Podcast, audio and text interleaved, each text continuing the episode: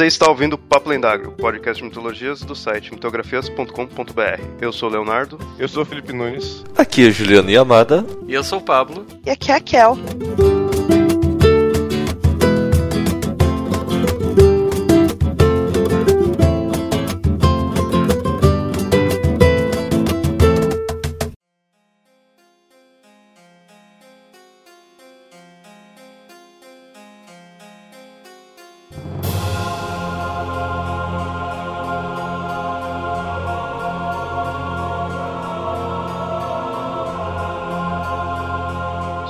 Lobo assassino, devorando sua presa. Sou um caçador de lobos montando a cavalo. Sou uma mosca que pica o cavalo e derruba o caçador. Sou uma aranha devoradora de moscas. Sou uma cobra comedora de aranhas. Sou um boi esmagador de cobras. Sou uma bactéria destruidora de vidas. Sou um mundo no espaço nutrindo a vida. Sou uma nova explodindo, cremando planetas. Sou o universo abraçando todas as coisas, toda a vida. Eu sou a antivida, a besta do julgamento. Eu sou a escuridão no fim de tudo, o fim dos universos, deuses, mundos, de tudo. Eu sou a esperança.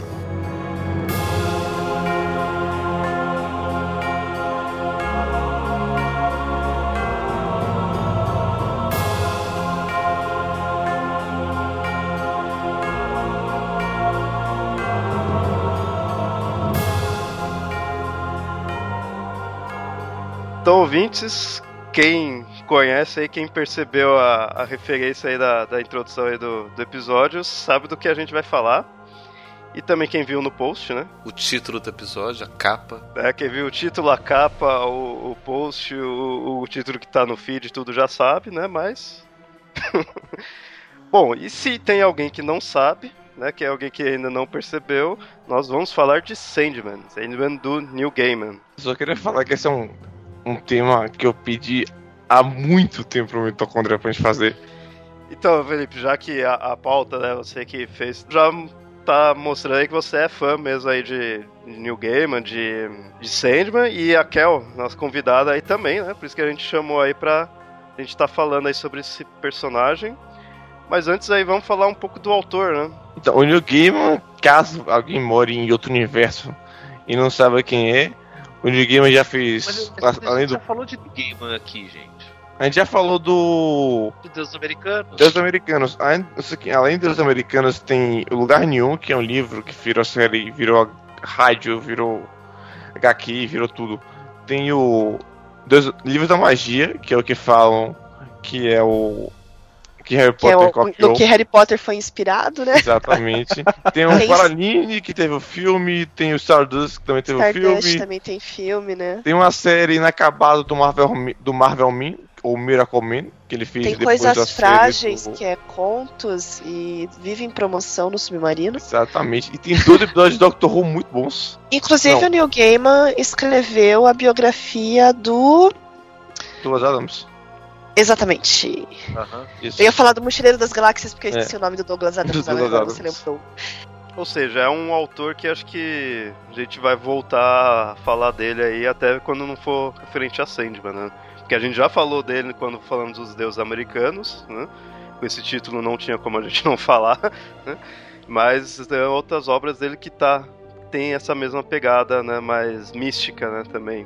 Inclusive, para quem já leu Sandman sabe que futuramente, quando tiver outro episódio de Sandman, tem uma ideia que vai ser abordada, que já foi, que foi abordada nos americanos, que já tinha sido abordada no arco de Sandman, e que é a questão dos deuses perderem o poder conforme param de acreditar neles ou não. Que Como se é o- fosse fadinha sininho, né? tipo isso. É. Não, que é das americanas, que é o arco que pra mim é o arco mais foda do Sandman, que é o que tem depois dos que a gente vai falar agora. E ouvinte, aí, já que a gente falou aí de arco, é interessante deixar claro para você ouvinte que esse episódio vai ser focado em apresentar, né, o Sandman, como a gente tá falando aí do Neil Gaiman, né, mas vai apresentar o personagem Sandman em si, e vamos falar do primeiro arco dele. Os outros arcos, que são os que tiver mais conceitos místicos e míticos, a gente vai deixar em outros episódios, né, então, é, vai ter vários episódios aí no futuro sobre o Sandman em si. É, é importante deixar bem claro essa questão dos arcos, porque quem vai procurar Sandman para comprar hoje em dia fica um pouco confuso. É, originalmente eram 75 edições Em- lá fora virou em 13 arcos, né? Foram agrupadas, viraram em 13 arcos. Aqui no Brasil foi lançado em 10. Só que esses 10 arcos, que foi como saiu pela Conrad, hoje É você não acha encontrar. mais. É É impossível. impossível. O que você vai achar, com sorte, é a edição definitiva, que são quatro volumes grandões, Não. pretos, Com sorte não é bem fácil encontrar, na verdade, Hum, o, o da um Panini. a preço decente, tá? Assim, a Voltemos. preço O 1 depende. e, um e o 2, todo ano eles lançam, todo ano esgota. Eu, Hum. eu sei porque eu vendi a minha num preço ótimo. Eu Oh. tenho mais quatro aqui. na verdade, o- sim. o segredo eu- é guardem dinheirinho que todo ano lança. E a Panini Reza a Lenda vai lançar o volume 5 esse que é ano. o que vai acabar. O volume Aí 5 vai é um ser- extra, é fora dessas Não. 75, são É? histórias extras. Eu não lembrava disso. Eu sei que os cinco são baseados nos cinco americanos. Se alguém quiser comprar em inglês, tem os Absolute Sandmans, que são cinco volumes também. Que é, inclusive é muito bonito, já vi nas livrarias aqui, são importados. E tem também o Omnibus, ou sei lá como se chama, Ah, essa Que é o- pra fuder. que é a edição única, que é todas em um tombo gigante. Não, tem letras douradas, tem desenhos à mão. Ai, é- essa é dos sonhos. É qualquer mil reais. Dos sonhos. É dos sonhos, Dos sonhos, né? literalmente. Mas, e, ô, Kel, como que surgiu essa revista aí do, do Sandman? Porque já tinha um personagem, né, com esse nome, e é totalmente diferente. o, o Sandman original parecia aquele questão, sabe? É, ele era meio que um detetive. E daí o Neil Gaiman foi convidado pra reescrever a mitologia e ele se empolgou. Se empolgou bonito. Ele baseou mais na mitologia grega e romana mesmo, misturando com cultura pop. Então quer dizer que, que Sandman já era um personagem da DC antes do Gaiman. Já, já. O Sandman, deixa eu só procurar, se não me engano, ele é da Era de Ouro. Ele é bem antigo na época do, da Crise das Infinitas Terras, foi feita a reformulação. E a, o grupo que ele pertencia, que era a Sociedade da Justiça, foi pratica- praticamente é, desintegrado. A DC tinha o costume de comprar editoras falidas e pegar os personagens. Ah, tudo bem, vamos jogar eles no, no, no universo paralelo. Aí foi criando um monte. Tanto que não, você não conseguia se, se guiar de tantos universos paralelos que tinham.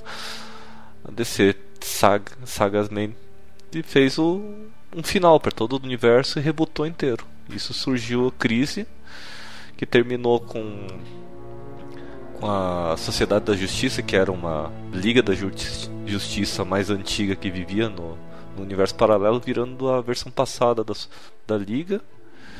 E o Sandman, ele virou um personagem que estava envelhecido já. Mas beleza, ele mudou o personagem ali tudo, né? Criou, criou esse Sandman mais, mais mítico. Só que assim, qual que foi a relação com o Sandman que já existia? Ou ele simplesmente esqueceu aquilo lá e pronto? Então, ele chega a citar isso, mas é no arco seguinte. mais- Ele chega a citar o, o outro Sandman surgiu enquanto ele tava O- adormecido. Não, adormecido não, ele estava no cativeiro. Ou ele tava no cativeiro, né? Não, Quando- adormecido é foda. Tipo uma projeção astral. Quando o Sandman ele foi capturado no, no cativeiro, o Wesley Dodds, achei o nome dele.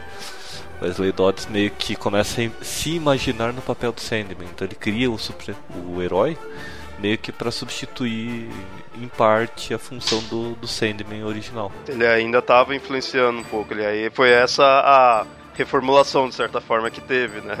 Ele juntou com um personagem que já existia, né? Inclusive, você vê como o New Game é foda, porque ele podia simplesmente ter ignorado. Mas ele ainda assim citou o personagem e explicou de maneira muito boa. E o Sandman em si, ele é o quê? Ele seria o, a personificação do sonho, né? Ele tem o reino dele, né? Que seria o reino do sonho. E ele é um dos. são chamados de perpétuos.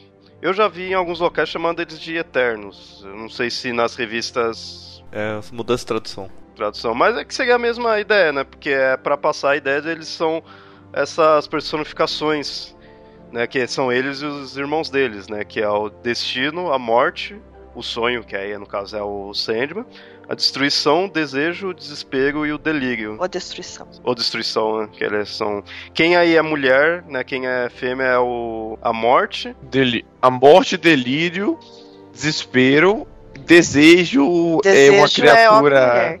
É uma criatura andrógena. Andrógena. Que inclusive tem uma história que uma mulher olha pra ele e acha que é um cara, e ao mesmo tempo, dois caras que olham acham que é uma mulher. É. Inclusive, tem uma coisa engraçada dos perpétuos é que em inglês os todos começam com D. Que seria Destiny, Death, Desire, Dream, Delirium, Destruction, Despair. Despair. Mas existe uma gambiarra. Os caras da Panini uma gambiarra pra tentar fazer o set com D. Ele, em vez de falar morte, ele usa desencarnação. Sonho vira devaneio. Os perpétuos. não- Ele não seria como se fosse Deus. Eles seriam como assim, entidades mais antigas que deuses. Que, que existiram antes dos deuses existirem. E quando os deuses morrerem, eles vão continuar ex- existindo. E enquanto existir alguma coisa, eles vão estar lá. Digamos assim que eles são a, a forma física da ideia. Isso. O mais velho é o Destino, que é o que, que anda com um livro acorrentado, que é o livro de tudo que já aconteceu, vai acontecer e acontece e tudo, tudo mais. E aí a segunda é a morte, que inclusive a imagem da morte é mó legal, que é meio uma menininha gótica, que é tudo que você não pensa sobre o que seria a morte. E ela é super gente boa. Como é que é o nome da cantora que foi baseada ela? O New Game pega tudo que é conhecido pra. Conhecido, a esposa, tudo pra basear os personagens. Foi baseado na cantora da Suicide Benches, que era amiga do New Gaiman. Vocês sabem que tem até David Bowie aí no, no meio do Sandman, né? Ah, não, tem tudo que você imaginar aparece. Quem que é Bowie? É o diabo. Aí o terceiro é o sonho, ele parece muito com o cara do The Cure. Depois do sonho é a destruição. No começo da série você não sabe, é só tratado como o irmão que foi embora.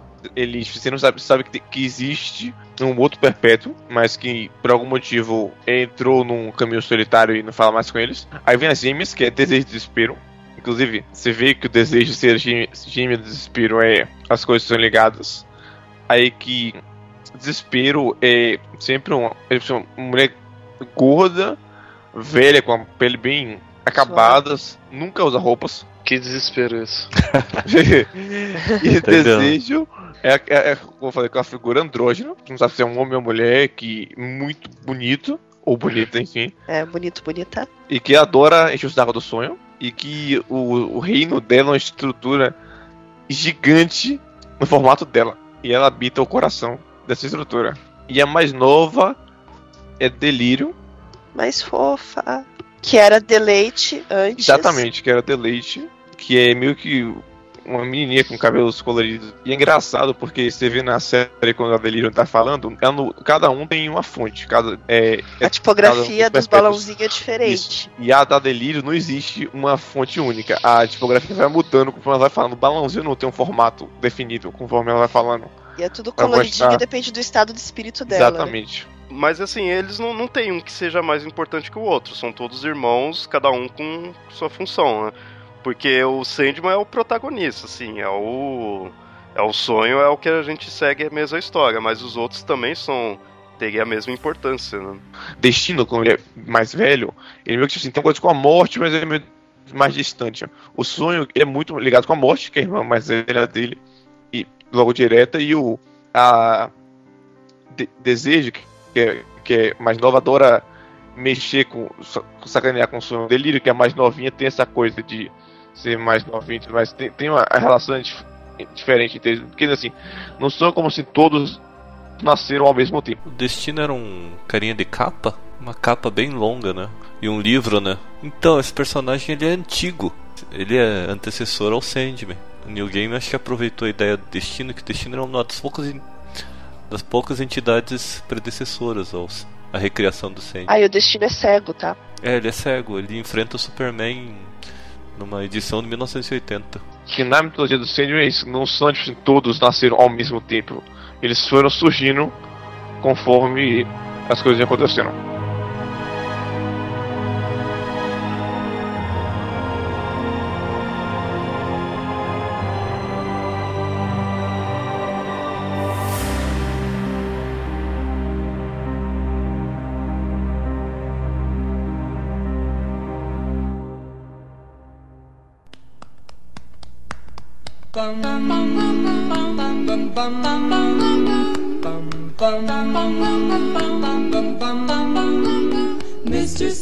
Como tinha dito, né, esse episódio aqui a gente vai não só apresentar os personagens, como a gente fez aí dos Perpétuos, Mas a gente vai continuar apresentando aqui o Sandman pelo primeiro arco dele, que é o chamado Prelúdios Noturnos. Que aí já começa com o Sandman sendo aprisionado. Tava tendo assim, uma seita, e eles, só que nessa seita eles estavam querendo, era, na verdade, capturar a morte. Bem, uma ideia bem clássica. E lá, se não me engano, a gente já vê ele com algum dos itens dele, que se não me engano, nesse momento ele tava com o capacete. Ele tava com to todos os trajes, todo o traje dele. Com, com o elmo, com a bolsinha dele com a joia. Que é isso que é a assim a linha dessa, desse primeiro arco, né? É ele ir atrás desses itens, que como ele ficou preso, né? Ele ficou 70 anos preso. E então ele ficou preso, né? Com esse ritual que foi feito errado, né? Ele que acabou ficando preso. Era pra ter sido a morte, né? E aí ele ficou 70 anos preso. E aí tá o porquê de ter o outro Sandman, né? O que. O herói mesmo, né? O do antigão. Seria nessa época que ele estaria preso, né? Só que por também ele é o sonho e tá preso, acabou dando consequências nas pessoas, né? Muita gente acabou ficando doentes. Num, depois que ia dormir, alguns não acordavam, né? Ficavam meio tipo num coma, né? Até que chega um momento que ele consegue se libertar. Só que ele estava fraco, porque um também que ele, ele ficou preso e ele ficou sem esses itens, que é o que ele vai atrás durante a história, que era um rubi, um saco de areia e o elmo que ele utilizava. Se não me engano, ele tenta barganhar com o, o cara que prendeu o Sidney, tenta barganhar com o Sidney, o Sidney nunca respondeu nada e ficou anos sem responder nada. E o cara, se não me engano, morre, ficou filho dele. E aí quando alguém. Aí as pessoas são sempre é, tratadas muito cafeína e tal, os, os caras ficam na porta do lugar para não conseguirem dormir. Aí o Sandman consegue escapar porque um cara acaba caindo no sono. Aí ele entra pelo sono do cara. Que aí que ele vai, que ele vai conseguir ganhar alguma força para conseguir escapar. E aí a vingança dele, que ele meio que deixa o cara, que o filho do cara que prendeu ele no caso, num eterno pesadelo. O cara sempre, assim, aquela coisa de você no pesadelo e acordar e se estar no outro pesadelo e tá assim, eternamente em, sequências. Looping, né? No loop de, de acordar cada vez mais num, um pesadelo de pesadelos de pesadelos de pesadelos, que é meio que a vingança que o, o Sandman faz com o cara que prendeu ele. É, tô pensando que o sonho é bonzinho, o sonho é cruel. Isso que é interessante, ele é o sonho, ele controla tanto né, o sonho quanto o pesadelo, né? Mas aí ele consegue né, se libertar e aí ele volta pro, pro reino dele. Isso eu acho interessante, né? Ele vai pro reino dele e ele encontra o Caim e Abel.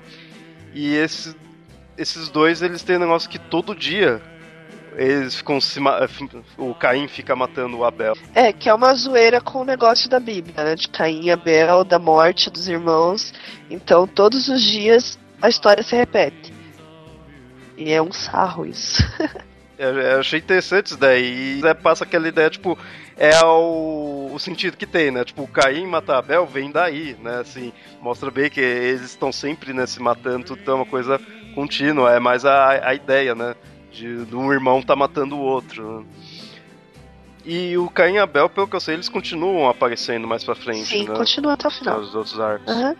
E aí mais pra frente ele encontra três irmãs que ele tá, como falei, né, ele tava à procura desses itens que ele perdeu, só que ele precisa saber né, onde procurar ali tudo. Então ele chama as três irmãs, e aí no caso é interessante, eu achei muito legal essa parte das três irmãs, que começa, inicialmente, se não me engano, chamam elas de Hecate, que é da, da mitologia, né, que tem a bruxa Hecate, que é três em uma. Só que, conforme ele vai conversando com elas, você vê que tem diversas outras trindades de irmãs, né, de personagens mitológicos, que elas seguiam. Então elas não são só a Hecate, elas são todas essas trindades. Desde a Morrigan dos celtas, que é também, nós são três deusas, as fúrias e as moiras gregas, né? Tanto as fúrias quanto as moiras. Então elas não são só uma trindade, elas são as trindades. É, é bem o que vocês falaram. New Gaiman mostra pra gente que os símbolos se repetem e que é só uma questão de ponto de vista. Então, Hecate, Morrigan, Fúrias, Moiras, Bondosas são todas as mesmas, mas as pessoas conheceram em tempos diferentes, sob óticas diferentes. Mas é a mesma trindade que se repete. A mãe, a filha e a, e a avó, né? Também. É, no caso, a nova, a mãe e a velha, ou então a virgem, a mãe e a velha, qualquer coisa assim. Porque os próprios perpétuos, eles já são assim também, né? Eles são esses conceitos. O próprio Sandman, ele tem trocentos nomes. Inclusive, esse arco mostra isso do, do Sandman ter nomes diferentes de uma maneira bem interessante. E aí elas informam o Sandman mais ou menos, né? Assim, elas não dão uma, uma explicação muito detalhada de onde está cada um dos itens. Sim, porque é um preço pela ajuda delas, né? Então elas ajudam. Elas falam, mas não falam. É, elas falam, falam que. Aí ela fala, ó, é tal coisa, ué, mas peraí, mas onde que. Não, não, é só uma pergunta, né? Só uma pergunta, só uma resposta. Aí tá, beleza. Não entendeu, azar seu. São três itens, cada uma dá uma dica de um item. São itens que ele, ele mesmo criou para facilitar o controle do do sonhar, que assim, ele pegou uma parte do poder dele e separou entre os três. Assim, os três É, são praticamente Horcruxes, né? É, se- seria tipo isso. Os três são di- divisões que ele fez do próprio poder para facilitar esse- o controle desse poder todo dele, o governo do sonhar. Então, aí esses itens são parte do poder dele. Aí, quando ele tá sem ele, seria como se ele tivesse dividido do poder que ele tem. O primeiro que ele vai atrás é o saquinho de areia, que ele tem, que isso é uma coisa que é do Sandman mesmo, do Sandman folclórico, tudo, tem esse conceito desse saquinho de areia. Inclusive o Sandman, traduzido literalmente, é Homem-Areia, né? Que até, mais pra frente a gente vai falar mais disso, mas já que falou do saquinho de areia, a remela que a gente tem quando dorme é essa areia que o Sandman deixaria. Não só a remela, mas aquela, mas aquela sensação de que você tem areia nos olhos quando você tá com muito sono. Cara, quando você tá com conjuntivite também, parece que tá cheio de areia nos olhos. Será que é o Sandman também que faz a gente ficar com conjuntivite? A, a sensação de areia nos olhos acontece quando você tá com o que a gente chama de, de derrame, né? Que, que a- as veias do, do- do- da parte branca do olho começam a ficar saltadas e aí a pálpebra por dentro começa a sentir as, o, o saltadinho. E aí parece que tem alguma coisa ali que não é comum. Daí a gente parece que é areia. É, é como o olho fica quando tá com conjuntivite. Então, e aí esse é o primeiro item, né, que ele vai. É o mais fácil de conseguir. Isso eu achei muito interessante nesse arco, em questão do roteiro mesmo. Você vê a parte gradativa, né? Cada um vai sempre ficando bem mais difícil que o outro. Esse daí é bem mais tranquilo. Ele vai até o Constantine, e aí o Constantine que leva ele pra onde estaria o saquinho de areia. Inicialmente não existia a questão do Sandman, não existia vértigo. Então, assim, o Sandman seria parte do universo DC, em teoria. Então, aí ele, tanto que ele encontra o, o Constantine, que na época também era parte do, do universo DC da época. É, é uma coisa que eu vi nesse arco, que eu só li esse arco ainda, né? Ainda não li os próximos. Esse pareceu que eles puxaram bastante ainda pra descer, sabe? Por mais que tivesse o lado místico ali próprio do Sandman, o universo do Sandman, eles ficaram puxando e até quando eu lia dava uma, uma quebrada, assim. O, o Constantine não, porque o Constantine ele já é um personagem bem místico, assim, tudo, né? Diferente. Mas quando ficava mostrando coisas que é da DC, assim, dava uma quebrada. É, mas é só. É mais nesse mesmo. E aí, inclusive, esse arco, é- ele tem bem cara de história do Constantine. Se tirar o, o fato do Sandman, poderia ser uma história do Constantine com um roteiro parecido. Que no caso, você não explicou como ele conseguiu o item. Você falou que ele foi atrás do Constantine.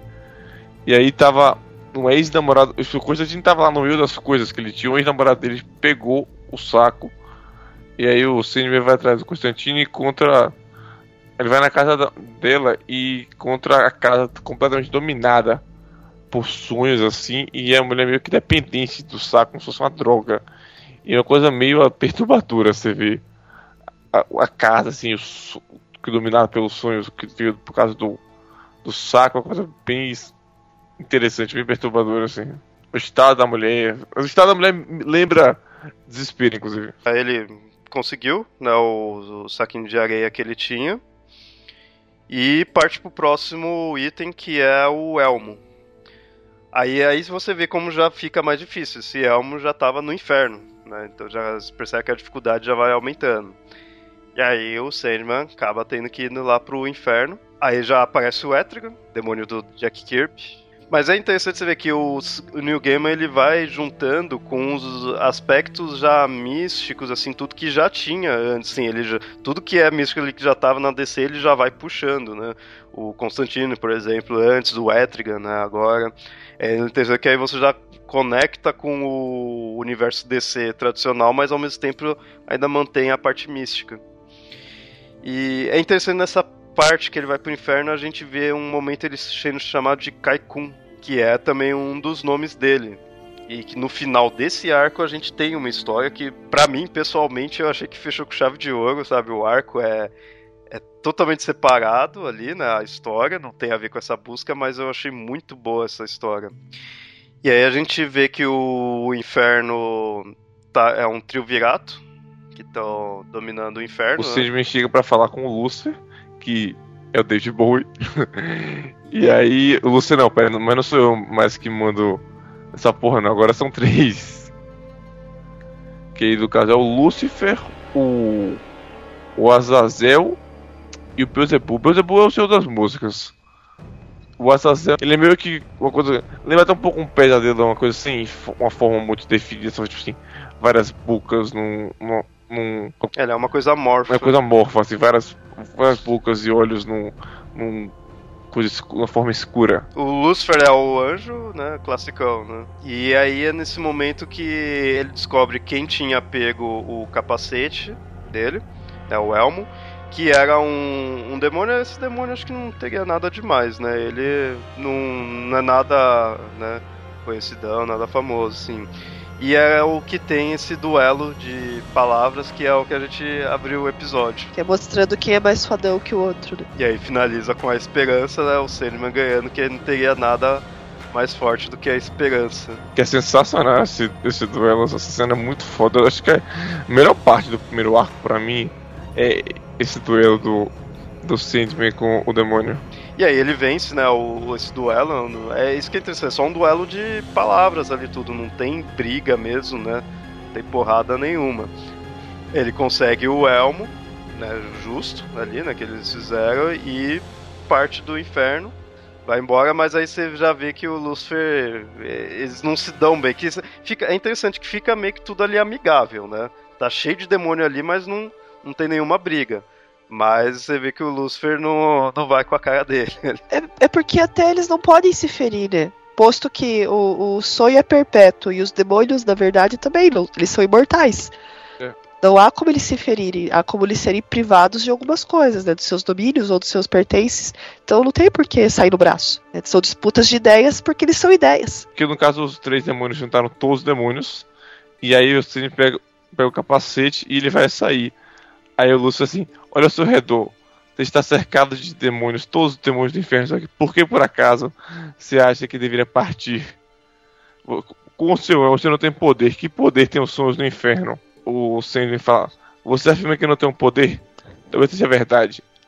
Mas também diz que sonhos não têm poder aqui. Diga-me, luz felicida da manhã. Indague-se na verdade, indague-se em todos vocês. Que poder o inferno teria se aqueles que aqui confinados não fossem capazes de sonhar com o paraíso. Ele sai assim, ninguém fala nada e o povo abrindo espaço para ele, assim, é sensacional essa parte. E aí ele consegue sair do, do inferno com o elmo dele, e aí ele parte pro último item, que é o rubi. E aí, que nem eu tinha falado, cada vez vai ficando mais difícil, e mesmo ele tendo ido já até pro inferno, não foi tão difícil, foi só um duelo ali de palavras. Agora, desse sim é até mais demorado, nessa parte do arco, tudo. Aí sim que tá, é o mais difícil dele conseguir. E esse, esse Rubi tá na Terra, né, mesmo, né? O outro tá no inferno, esse daí tá na Terra, e ele tá com o chamado Doutor Destino. Que é um vilão já recorrente da DC mesmo. Primeiro apareceu na Liga da Justiça da América, em 61. Ele parece então... o esqueleto. Tanto que começa ele tá. Ele tá no, no Asilo Arkham, né? E aí ele tá saindo, né? Ele sai do, do Arkham quando começa essa parte da história.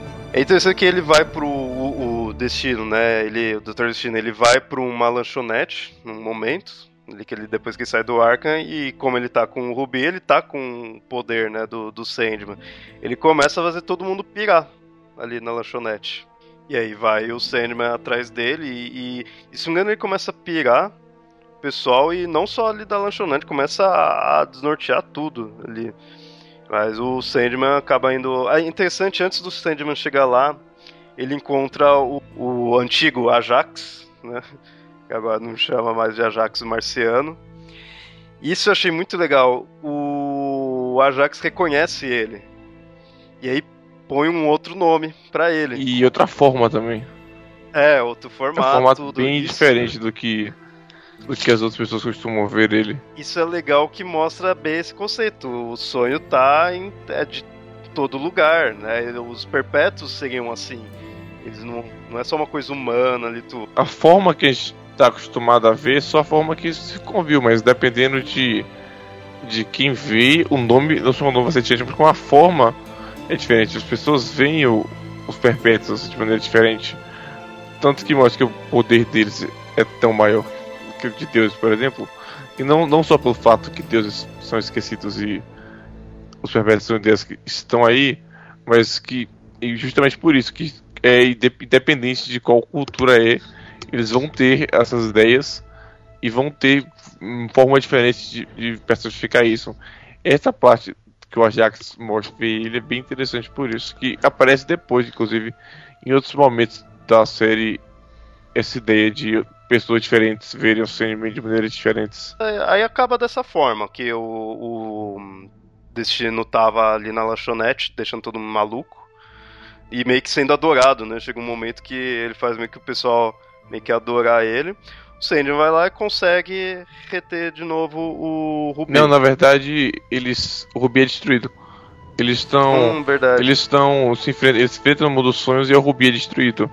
E aí, como eu citei antes, o Rubi foi uma forma que o Sandman criou de dividir o poder dele.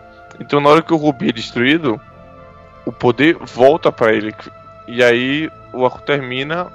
Esse é o arco em si que é a, é a a história mesmo ali tudo, né? Com começo, meio e fim, assim. Mas a gente tem mais duas histórias que é, essa próxima, ela mostra que é depois que o Sandman retornou ali, que ficou, né, se libertou, mas ela já não tem a ver com esse anterior da busca dos itens.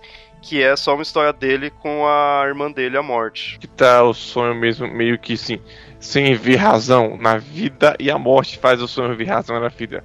Olha só que curioso. Aí a morte vai. E, e a morte é bem. Nesse arco mostra uma coisa que é o característica da morte com o sonho que ela é bem irmã mais velha nesse sentido. Mostra ela bem tendo esse papel de irmã mais velha com ele. Porque se for ver, assim, principalmente nessa história em si, eu vi assim, tipo, o Sandman em si, o personagem, ele seria uma pessoa chata, assim, tudo, que ele é, né, pra baixo. Essa história da morte empolgar o sonho tem uma das cenas mais conhecidas, que é aquela que ele tá na fonte, dando comida pros pombos e ela senta Isso. do lado. Uhum. Que tá bem desacorçoado da vida lá e, e ela chama ele na chincha.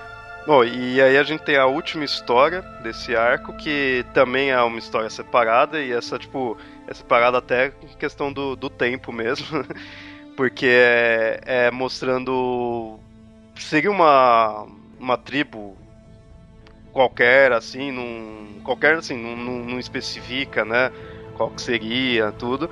E tá dois carinha bem no estilão de tribo africana. Eu, eu adorei que fechou com essa história que eu gostei pra caramba, porque ela tem muito o que mitológico, mas muito o que é folclórico mesmo, que se encontra em muitas histórias que você pega de, de tribos, né? Que eu falei, é, é o estilo de uma tribo af africana. E tá dois dois caras, né? Dois homens da tribo, aí um é o mais velho tudo e vai meio que contar uma história para pro que é mais novo.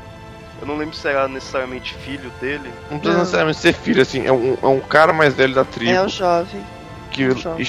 que chama o cara mais jovem e, e, a história é contada assim, apenas uma única vez, ou escutada uma única vez, é meio que faz parte e é meio que da. Quando seria do O momento que o cara vai se tornar adulto. tornar homem. É, porque né, fala da tá ligado? circuncisão dele ainda. Ele Isso. fala o jovem da sente dor da circuncisão. Mas é, mas é interessante que eles mostram que é sempre assim, é sempre vai um que já é o o mais velho ali tudo, que vai iniciar o outro e vai para esse local, é tipo, um deserto, e vai iniciar e aí conta essa história, que aí é a história de uma rainha, né, e chamava Nada, né, essa rainha, o nome dela. Ela não tinha rei, né, assim, não, não tinha um marido ali tudo. Ela não, não se interessava, e aí de repente viu um cara do qual ela olhou, ela se apaixonou, ela não, não conseguia dormir por causa dele. E aí ela ficou maluca, né? Meu, onde que tá esse cara? Que foi numa noite que ela viu ele e pronto. Aí, onde que tá esse cara? Ela vai atrás tentando perguntar tudo, até que ela, ela vai até um pássaro pra perguntar onde que tá, você sabe quem que é esse cara, né? E isso esse pássaro ele era o rei, né, dos pássaros tudo. Aí ele fala, eu vou eu vou te ajudar porque tá sendo um favor de rei pra rei, né? Quer ver que ela fala de rei pra rainha. né? E ele convoca os pássaros pra tentar ver se eles viram quem que era esse homem. Teve uma das aves que tinha em- encontrado, tinha visto, né, esse cara que a rainha tava apaixonada. E aí o, quando o rei pássaro soube, né, então quem era, falou, meu, Esse ser não é homem nem Deus, mas algo mais. Esqueça. Encontre um homem vivo feito de carne e osso. É, é- é interessante que aí já dá pra ser que você tá lendo assim, você já dá pra imaginar quem é esse cara, só que até esse momento não falou nada. Isso que eu achei muito legal. Porque, porque como mostra o sonho em várias formas, quando o único quadro que aparece ele não é com aquela forma que a gente tá acostumado, que é ele parecendo o cara do The Cure. Mostra um, um negro com cabelo. é, como é que chama aquele. Não é rasta, é. Dread, com dread e tal, e uma roupa mais africana e tal. Que roubou o coração dela, mas você não sabe que é ele. É que a aparência dele tá de acordo com o, o povoado Exato, ali, né? aham. Com africanos, né? Isso. Interessante, tem um momento que ela acaba dormindo, essa rainha, e aí no momento que ela levanta, ela vê dois, dois homens, um matando o outro, né? Tendo, tipo, dois irmãos, um, um matando ali o irmão dele, que é a referência do que é o Caim Abel, a gente viu no, no início. Só que dessa parte só é uma coisa que ela vê e acabou. né? Não entra em detalhe nada. Mas é legal que aí já vai mostrando que isso são coisas que vai estar recorrentes. né? Isso tudo é a história que os dois lá da tribo estavam, né, um contando pro outro. né? Aí ela vai, nesse momento que ela viu os irmãos se matando, mostrou o quê? Que ela tá no mundo ali do sonho. E aí ela encontra, ela vai pro reino do sonho, ela encontra, né, o Sandman. Ela encontra. Ela tá no sonhar e encontra a casa dele, né? O portal. Só que na verdade, na verdade, ela não encontra o Sandman, ela encontra o Kaiku, né? Que é o nome que ele teria nessa nessa região, né? Nessa época, assim, tudo. Aí ele não é chamado de Sandman. Engano, ele aceita, né? Ficar com ela, tudo, só que ela percebe que, engano, faria mal ela, é, os dois ficarem juntos, traria desgraça. né? E aí ela tenta sempre estar fugindo dele, mas ele quer. Ela foi até lá, aí ele quer ficar com ela. E ela sempre fugindo, fugindo. E até o momento que ela pula da montanha. Né? Tipo, ela se matou porque esse era o único jeito dela conseguir escapar do sonho. Né? Do, do Kaiku. Porque ele tava indo atrás dela. Queria ela. Isso mostra muito como, como era o Sandman e como ele, o tempo que ele ficou em, em cativeiro mudou ele, que foi mostrando meio que ele começou a ver uma fragilidade, mas isso era meio o Sandman antes disso que era ele implacável, que ele achou tipo assim, um absurdo a, a mulher não ter aceitado com ele.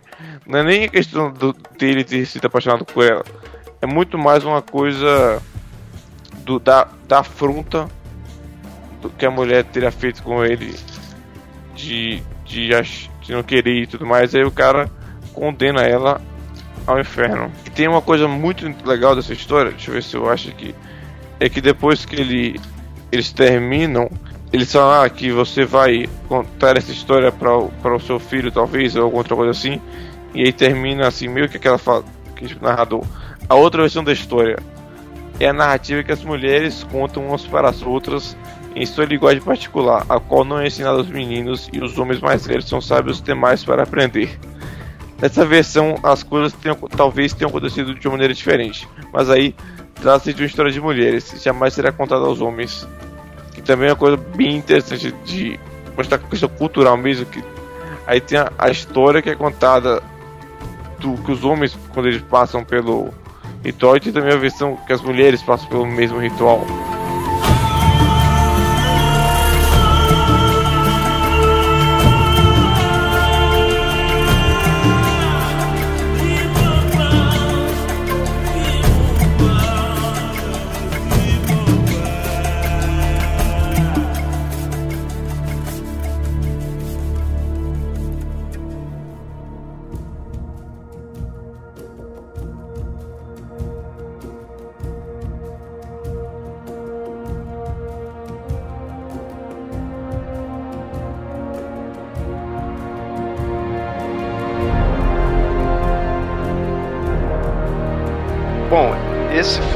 Primeiro arco né, do Sandman, e aí a gente acabou já né, mostrando os detalhes do personagem dos quadrinhos. Mas, como vocês viram, o Neil Gaiman sempre pega coisas hum, do, da mitologia, do, do folclore, tudo isso que teoricamente já que tem mesmo né, na, na nossa cultura. O próprio Sandman é assim, como a gente já falou, né? O Sandman ele é um personagem folclórico. Você vê que ele é chamado de maneiras completamente diferentes conforme o a série além do Sandman, que é o nome que, que, que seria usado, ele, são, ele é referido como Morpheus normalmente, mas também chegou a chamar ele de Dioneiros. Aí a, a Nada é referida como Kaiku, o, o Caçador de Morte de Marte, se não me engano, também chama ele de outro nome. É interessante isso. Ver as várias versões. Esse do Kaiku eu procurei não encontrei nada pra É, ver se tinha. também, né? também não, é, foi um nome que ele inventou. Eu, não- Eu, eu fiz a mesma o do coisa. Caçador de Marte, com certeza também. É, não. É, Se tivesse não existe o nome. É, não existe o- a, a verdadeira ficção marciana. É, mas Sandman, O Nego, Morpheus, isso aí tudo tem mesmo. Né? E que eu falei, o Sandman, que é o, é o principal, seria, né? Nome assim, que é o nome da, da revista em si, né? Principal porque é o que a gente vê mais, né? É, ele é esse personagem da Europa. E aí, que nem a gente tinha citado, né? Quando a gente tava falando da, do arco, o, esse Sandman folclórico, ele usa esse conceito da areia, né? Por isso que é Sandman. E ele é mu- muitas vezes eu não sei se ele tem um grande questão de mexer com adultos, mas eu acho que é mais essas histórias mais para crianças, eu- pelo que eu pesquisei. E é essa ideia dele trazer os sonhos para as crianças, né? Então, por isso que Como tem esse aspecto mais folclórico. folclore, né? Como a maioria dos contos É, folclore. é, por isso que eu falei. É por isso que ele tem esse aspecto bem folclórico. Né, São histórias que a gente conta para as crianças entenderem por que, que acontecem essas coisas. Tipo, ah, por que, que eu tô com sono? Ah, porque o João Pestana, o Sandman veio aqui e jogou areia nos seus olhos, por isso que tá pesado, por isso que se sente essa coisa estranha, por isso que você acorda com remela no dia seguinte. E, e as crianças aceitam de boa. E aí, como é com questão de crianças, então se elas são obedientes, são bonzinhas, vai ter sonhos bons, são desobedientes, ele traz pesadelos, né? É bem interessante. E, que nem ele falou, tem o João Pestana. O João Pestana é interessante que eu achava que é- eu já conhecia esse nome e falei, ah, é nacional, né? Esse nome, mas não, é português. É o... Ele não é, não é daqui em si do Brasil, a gente conhece, porque é um nome comum, né, da gente ver. A gente vai, vai ver mais João Pestana até do que talvez Sandman. Mas ele é, na verdade, lá de Portugal. Isso, o folclore, mas a gente tem a mitologia em si. E como a gente mostrou, ele é muito chamado de Morpheus. É, o Morpheus, sim, é um deus mesmo, né? Não é um perpétuo, é um deus, né, nesse caso. É, aí, aí há, há- há controvérsias com relação a Deus, né? Porque Deus geralmente é uma entidade que vive em algum reino e rege sobre alguma coisa. E aí também tem muito a ver com as diferentes gerações da mitologia grega. Né? Porque, por exemplo, é, numa- um mito mais antigo, um rio era vivo e tinha uma certa divindade do próprio rio. Daí depois, mais adiante, você passou a separar o rio da divindade do rio. Né? Então, o, o rio Estinge, por exemplo, era divino em si mesmo. Daí você passou a ter o Estinge, que era o deus do rio Estinge. Que Então, seria durante- tipo, o deus rio, depois era o deus do rio, né? Exatamente. Então, o Morpheus era, é a mesma coisa. O Morpheus é, são todas as pessoas que você vê nos seus sonhos é Morpheus. Ele não é um deus, eles são as pessoas que você vê no sonho. E aí depois de um tempo, quando você começou a, começou a separar a divindade da coisa, ele passou a ser o deus dos sonhos. né? Então ele era antes uma entidade que aparecia nos sonhos para depois ser uma divindade que regia os sonhos. Eu vi que tem essa ideia, né, de que eles são as. Ele seria todas as pessoas no seu sonho, mas aqui não falar as pessoas. E os animais, no seu sonho, seria uma outra entidade, que é chamada de Ícalo. E objetos inanimados é um outro que é chamado de Fantaso. Icalo e Fantasma. É, o Icalo se- seria os animais e o Fantasma seria os, os objetos inanimados. E aí o Morpheus, o- os humanos, né, as formas humanas. Então seria tipo já uma, um conceito de trindade, né? São três deuses ali. Que são, muitas vezes você encontra como sendo chamados de oneiros. E que nem o Pablo falou, tem essas mudanças né, no, no estilão dos deuses. Eu vi mudanças também meio que no parentesco deles. Em alguns eu vi eles são filhos de Hipnos, que é o, o sono.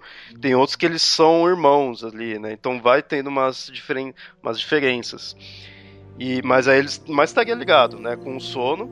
E é interessante também estar ligado com Thanatos, que é a morte. Uma coisa que é importante só notar dessa, dessa relação dos oneiros, né? É que independente se é filho, se é irmão, isso daí realmente depende da versão, Hipnos e Thanatos são sempre colocados como irmãos gêmeos. O sono e a morte. Tanto é que a ideia é, básica do, do João Pestana ou do Sandman folclórico é aquele que traz o sono, não o sonho. Aquele que faz você dormir. O sonho é a consequência. E faz sentido eles serem gêmeos, já que a morte é um sono eterno, né? Exatamente. Né? E daí pra eles você não tem muita diferença. Se a pessoa tá dormindo, se a pessoa tá, tá morta, é, tipo, quem não conhece não, não consegue diferenciar. né? Shakespeare, inclusive, tem uma- um momento no Hamlet que ele, que ele compara o sono com a morte. No Hamlet você tem ali uma, uma, uma parte lá naquele monólogo clássico do ser ou não ser, que ele compara, né? Se, se morrer seria um sonhar, um, um dormir para sempre. E daí ele questiona, mas se eu tô dormindo, será que eu vou sonhar para sempre também? Que sonhos que vão vir no sono da morte? Né? Será que vale a pena eu arriscar e, e- sonhar para sempre alguma coisa que eu não quero e tudo mais? Né? E, é, é- e é uma, uma coisa bem, bem interessante que, que rola nessa dúvida do, do da- da própria experiência do dormir e do morrer. Né? Porque a gente sabe, quando a gente dorme, a gente acorda depois. Enquanto a gente está dormindo, a gente está sonhando. E na morte, será que é igual? Será que tem uma vida após a morte por conta disso? Então a nossa própria experiência do dormir e do sonhar leva a gente a pensar na experiência de uma vida após a morte. Por mais que a gente nunca tenha experienciado uma vida após a morte, a experiência do dormir e do sonhar traz essa, essa, essa possibilidade pra gente, essa referência na- no, no nosso imaginário. E os gregos colocam essas duas experiências como sendo irmãos gêmeos, isso que eu acho mais legal. E ainda nessa questão do parentesco, eu vejo muitas vezes eles colocando eles como filhos da noite. Da noite e da escuridão, inclusive. Nix e Jerebus, eles têm vários filhos, né? Que daí eles tem... A noite e a escuridão dão o sono, o sonho, morte, velhice. Inclusive tem um outro que também é filho deles, que é o sarcasmo, que é chamado de Momo. Igual ao Remomo. E daí, quando eu vi, li aqui, nossa, o que, que é isso? Então o Rei Momo veio daí do sarcasmo, do, da, da- sátira. E ainda aí na família do Morpheus, lembra que eu tinha falado do, do Icalo? Ele também, as- muitas vezes atribuem ele ser o responsável pelos pesadelos, né? Então não é só o Morpheus que vai lá e entrega tudo, né? Tanto sonho bom quanto sonho mal. né? No caso aí ficaria outra entidade, que é o irmão dele. O Fantasma, ele seria o deus da fantasia. Ele também ajudaria também a criar os sonhos. Na mitologia do próprio Sandman, pesadelos são é, criaturas que habitam o sonhar que o que o Sandman criou, tanto que no, no próximo arco, no, em um dos próximos agora, vai envolver justamente isso de pesadelos e pessoas que fugiram do sonhar enquanto ele estava fora e o próprio Sandman da Era de Ouro e todas essas coisas. E, e o Fantasma, o seu deus da, da, da fantasia, a fantasia pros, pros E gregos... você vê a relação do nome, né? Sim, a fantasia para os gregos, fantasiem, tem a ver com, com um órgão que eles, que eles imaginavam que seria responsável para a gente poder ver aquilo que não tá, era visível. Né? Como é que a gente pode entender os deuses? Como é que a gente consegue entender os sonhos? Como é que a gente consegue ver aquilo que não está lá? Então a gente tem algum órgão que a gente percebe, é um órgão, é um órgão da, da, da, percepção que a gente consegue perceber aquilo que não está lá. E esse órgão é a fantasia. Então o Deus que rege toda essa, essa percepção do invisível é, seria o, o fantasma. Ah, é, um, é um sentido, então. É um sentido. Para os gregos, a fantasia é um sexto Tem sentido. o sexto sentido. Olha. Aham. Uhum. A fantasia, você conseguir perceber aquilo que não está lá. É, os gregos também tinham o sétimo sentido, mas aí é. Aí o que, é que era o sétimo gregos. sentido? Cosmos, é... gente, pelo amor de Deus. Cosmos, é, Cavaleiro do Zodíaco. Vocês estão me deixando confusa. Cavaleiro do Zodíaco. someone to hold, someone to hold would be so peachy before we're too old. So please turn on your magic beam, Mr. Sandman, bring us, please, please,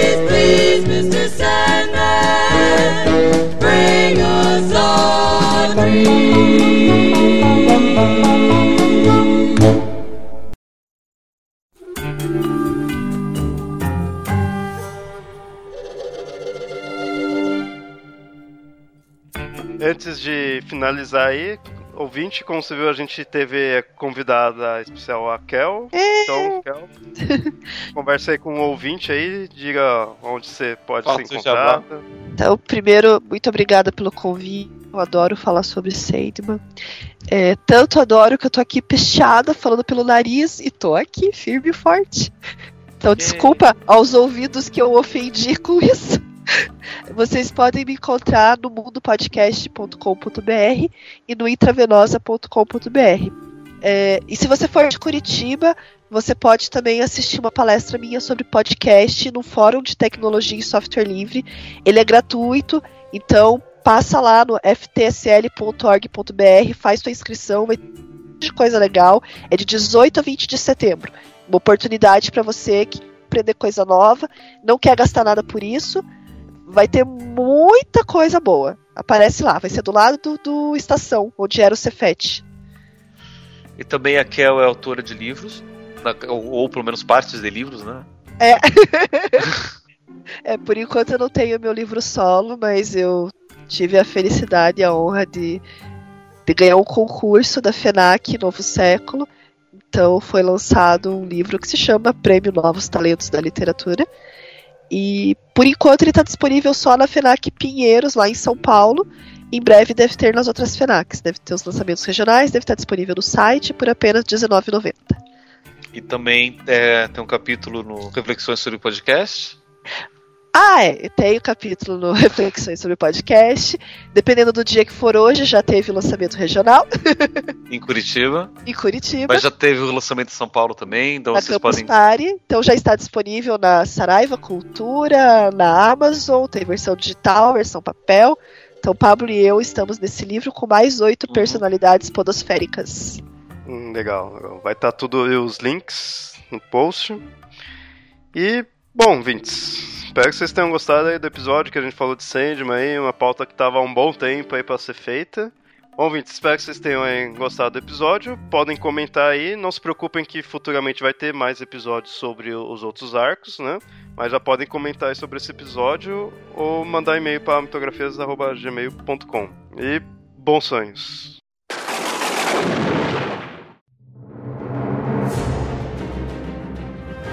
Caro ouvinte, se você tem uma veia de escritor e gosta de mistério, aventura e emoção, conheça e participe da antologia de contos Fora do Mapa da editora Bruma. Baseado no conto A Cidade Sem Nome, de H.P. Lovecraft, nesta antologia buscamos contos que explorem cidades desconhecidas, reinos esquecidos e civilizações perdidas. Explore sua criatividade e imaginação com histórias que vão da arqueologia científica à fantasia alienígena. Acesse o site editorabruma.com.br barra antologias e conheça melhor a proposta. Participe! editorabruma.com.br barra barra antologias.